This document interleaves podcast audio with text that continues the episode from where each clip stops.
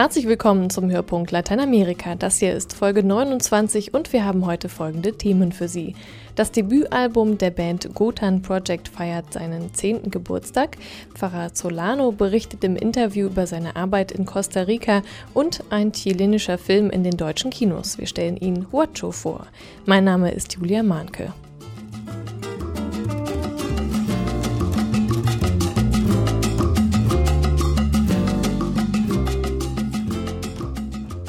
In den letzten Wochen haben wir einiges an Post bekommen von Ihnen für die Verlosung der DVD Oktober. Dafür ganz herzlichen Dank. Mein Chef hat zwei Gewinner gezogen und eine DVD habe ich nach Hildpolstein geschickt und die andere ging nach Augsburg und ist, wenn ich das richtig verstanden habe, gleich mit in den Urlaub genommen worden. Wir bleiben auch gleich zu Beginn beim Thema Film. In einigen Programmkinos läuft im Moment ein Film aus Chile. Huacho heißt er und zeigt die Lebensverhältnisse einer einfachen Familie auf dem Land. Mein Kollege Thomas Völkner stellt ihn vor.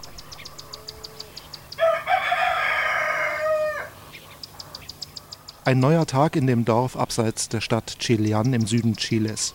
Ein neuer Tag auch für die vierköpfige Familie für die Großeltern Clemira und Cornelio, für die alleinerziehende Alejandra und für ihren Sohn Manuel, der gerne noch im Bett bleiben würde. Hijo, despierte, papito. Despierte, hijo. Papi tiene que ir al colegio ya, pues. Como todos los días lo mismo. Ya, Manuelito, despierte, mira, mira, mira. Despierte, siéntese. Manuel kann quengeln, so viel er will. Er muss zur Schule. Seine Mutter, Oma und Opa bereiten sich derweil auf die Arbeit vor. Ihr Tagwerk ist mühsam. Clemera stellt Käse her und verkauft ihn nachmittags als fliegende Händlerin an der Überlandstraße. Cornelio geht regelmäßig aufs Feld und errichtet Drahtzäune für den Patron. Alejandra arbeitet als Köchin in einem kleinen Touristenrestaurant und erledigt zwischendurch Besorgungsgänge. Drei Jobs, die alleine wenig einbringen. Die Familie muss zusammenlegen und dabei jeden Peso zweimal umdrehen. Da passiert es schnell, dass die Stromrechnung nicht bezahlt werden kann und die Familie plötzlich im Dunkeln sitzt.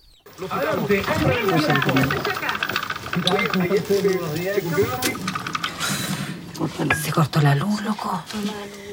Vaya, Manuelito, los tapones. Anda, los tapones, anda. A lo mejor fueron los tapones. Cuidado con tu tata ahí. Das Leben der kleinen chilenischen Familie, ihre Mühen, mit dem wenigen über die Runden zu kommen, das steht im Mittelpunkt des Kinofilms Huacho es ist der erste abendfüllende Film von Alejandro Fernández Almendras. Derzeit läuft er bei uns im spanischen Original mit deutschen Untertiteln. Schlägt man im Wörterbuch nach, dann findet man für Uacho die möglichen Übersetzungen Waisenkind oder Bastard. Der Regisseur betont aber, dass man den Begriff in der Region, wo der Film spielt, auch für etwas verwendet, was übrig geblieben ist oder was nicht mehr vollständig ist. In diesem Sinne kann man vielleicht sagen, dass die kleine Familie abgekoppelt ist von der ansonsten positiven wirtschaftlichen Entwicklung Chiles. Als zum Beispiel der Preis für Milch von einem auf den anderen Tag steigt, kann Großmutter Clemi den Verkaufspreis für den selbstgemachten Käse nicht mehr niedrig halten. Ihre Käufer können oder wollen den höheren Preis aber nicht akzeptieren.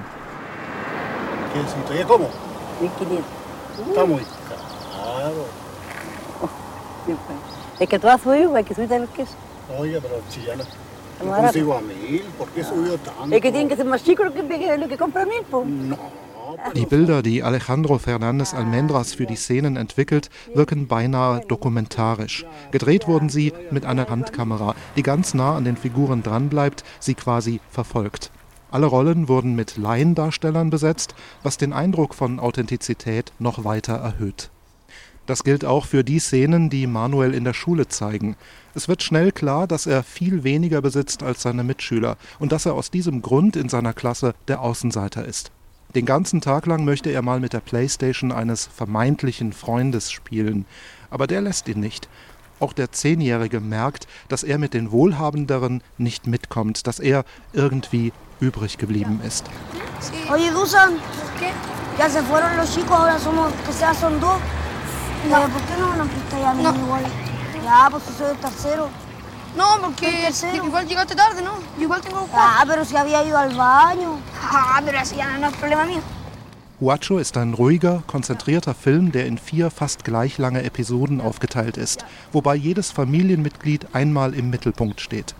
Die eigentliche Chronologie der Ereignisse an dem einen Tag im Leben, so auch der deutsche Untertitel von Uacho, diese Chronologie erschließt sich erst in der Gesamtschau der geschickt miteinander verknüpften Episoden. So wird das ganze Ausmaß der wirtschaftlichen Schwierigkeiten, in denen die Figuren stecken, erst allmählich deutlich. Und genauso wird auch die einzige Möglichkeit, das Leben unter diesen Umständen zu meistern, erst langsam klarer. Es ist der familiäre Zusammenhalt über drei Generationen hinweg und die täglich gelebte Solidarität. Wenn man die vier am Ende des Tages die Straße entlanglaufen sieht, dann erkennt man, dass und wie es weitergeht. Hola, papi. Hola. Hola, hola. Bien. Bien. mija. Bien. Ay, ¿tú qué estás haciendo acá también? Vengo de Chillán, que la señora María Inés me mandó para allá. Y al mismo busco Manuelito. Ah, ya.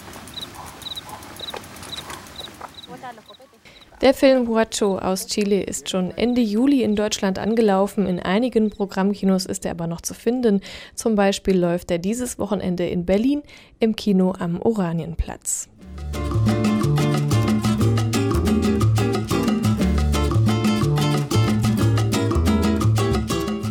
Christoph Kolumbus segelte 1502 an der karibischen Küste Costa Ricas entlang und gab dem Land seinen heutigen Namen, Reiche Küste. Beim ersten Hinsehen ist dieser Name auch über die fantastische Landschaft hinaus Programm.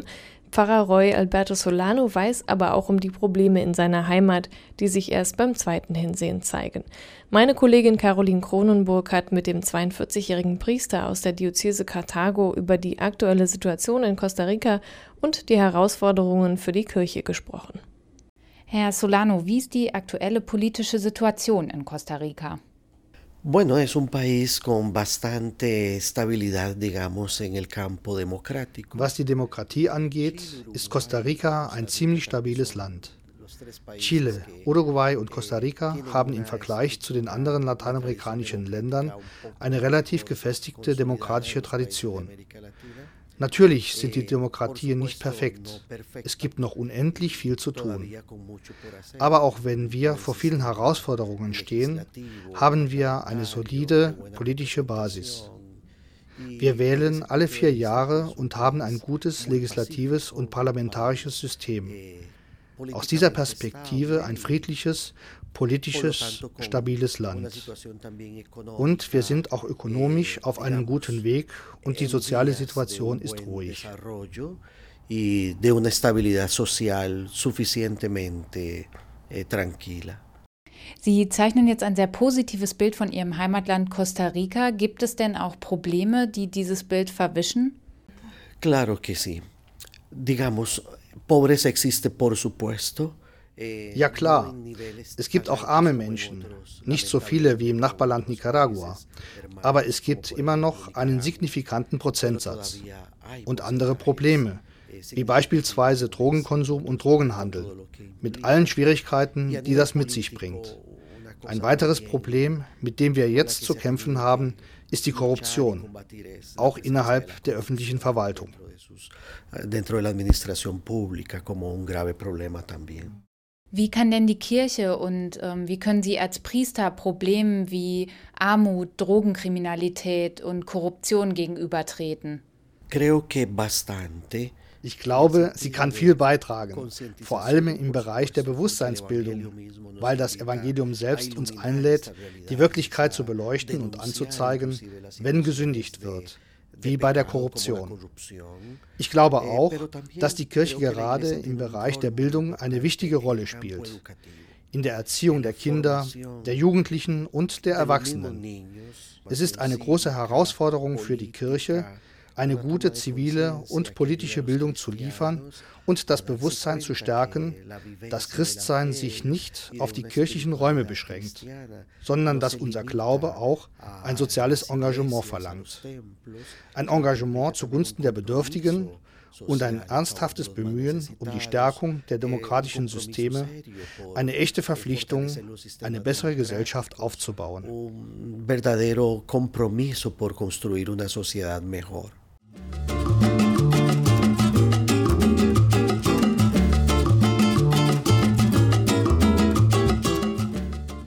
Knapp zehn Jahre ist es her, im November 2001 veröffentlichte das französische Musiklabel Barclay das Album La Revancha del Tango. Es war das Debütalbum der Gruppe Gotan Project, die mit traditioneller Tango- und Jazzmusik experimentieren und elektronische Elemente mit klassischen Instrumenten verbinden. Und damit haben die Musiker damals einen Volltreffer gelandet und konnten sich so im Musikgeschäft etablieren.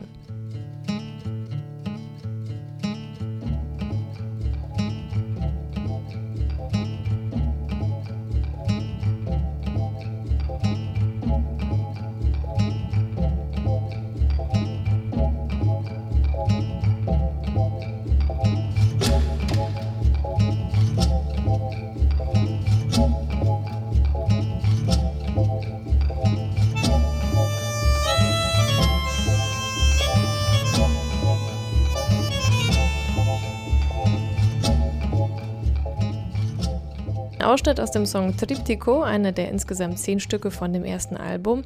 Drei Männer haben diesen Sound zu verantworten. Sie alle haben ihren Lebensmittelpunkt in Frankreich, aber nur einer kommt auch von dort, Philippe Consolal.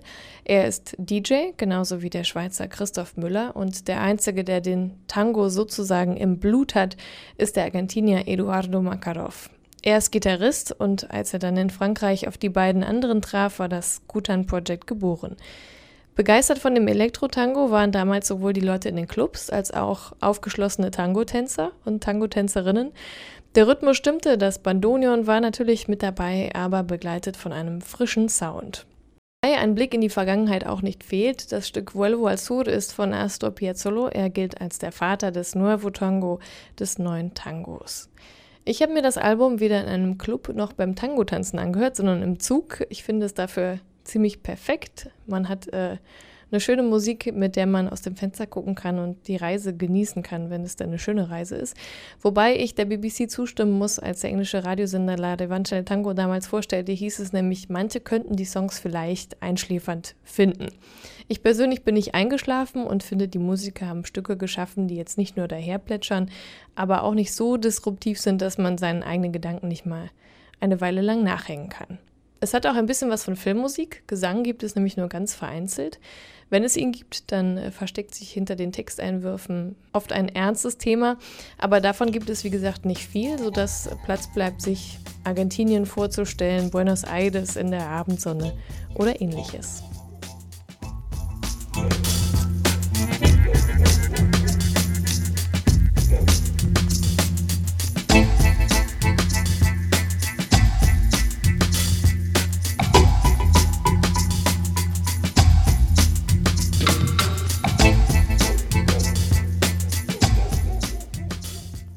Im Moment sind Gotham Project auf Tour, geben Konzerte in Ungarn, Portugal und in anderen Ländern, leider nicht in Deutschland.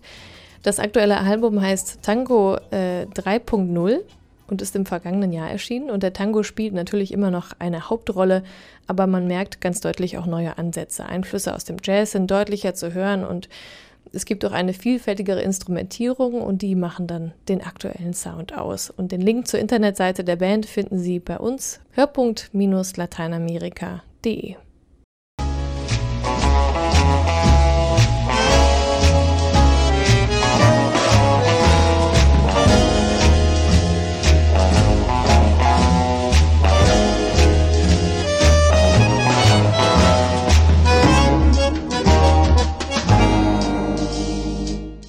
war der Hörpunkt Lateinamerika für dieses Mal. Vielen Dank an Caroline Kronenburg und Thomas Völkner für ihre Mitarbeit. Sie finden Links zu den Themen aus dem Podcast auch auf unserer Internetseite hörpunkt-lateinamerika.de. Bis zum nächsten Mal. Mein Name ist Julia Mahnke. Tschüss.